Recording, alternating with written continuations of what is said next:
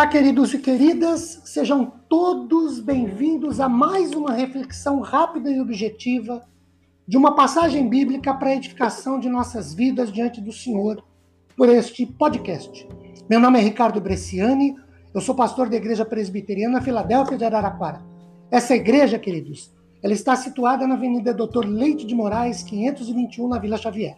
É uma satisfação poder compartilhar com todos vocês mais um trecho da palavra do Senhor. Hoje, Mateus capítulo 6, versículo 33, que diz assim: Buscai, pois, em primeiro lugar, o seu reino e a sua justiça, e todas estas coisas vos serão acrescentadas.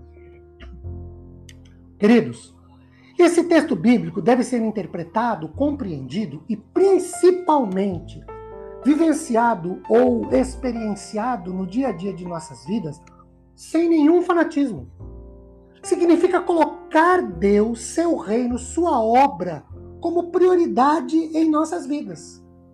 Mesmo com todas as demandas diárias da vida sendo enormes, e quando nos damos conta já estamos ansiosos, preocupados com as necessidades e com medo do futuro, com essas palavras de Mateus 6,33, Podemos dizer que Jesus quer que a nossa atenção seja direcionada para Deus em primeiro lugar e para cumprimento da sua vontade, queridos. O foco principal das nossas vidas pode e deve ser Deus. Deve ser seu reino, sua obra, sua justiça. Não devemos e nem podemos deixar que as preocupações, os cuidados com os problemas condicione as nossas prioridades na vida. Jesus nos dá uma alternativa ao estilo de vida mundano. Estilo esse, segundo o qual a ansiedade dita as regras. Qual é então a alternativa? Colocar a confiança e a dependência totalmente nas mãos do Senhor e buscá-lo como mais importante este deve ser o alvo daquele que ama e confia no Senhor. Deus cuidará para que as coisas que precisamos sejam acrescentadas. Creiamos, acreditamos nisso.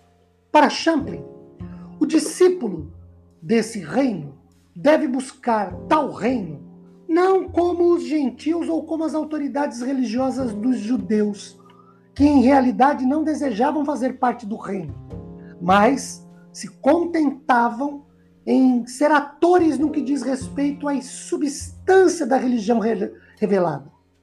Paulo expressou a mesma ideia de Jesus, em buscar em primeiro lugar o reino de Deus, quando ele escreve em 2 Coríntios 4,18: Não atentando nós nas coisas que se veem, mas nas coisas que não se veem, porque as que se veem são temporais e as que não se veem são eternas. Queridos, buscar o reino de Deus em primeiro lugar, sem nenhum fanatismo, é orar a Deus antes de fazer qualquer coisa. O que às vezes atrapalha a nossa vida é que nós primeiro fazemos para depois perguntar para Deus.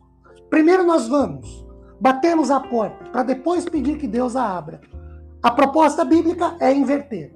Inverta o processo. Ore a Deus antes. Busque a Deus antes. Bata na porta de Deus antes. Queridos, que Deus nos abençoe poderosamente em manifestações graciosas a nosso favor, depois de refletirmos por alguns instantes em Sua palavra. Amém.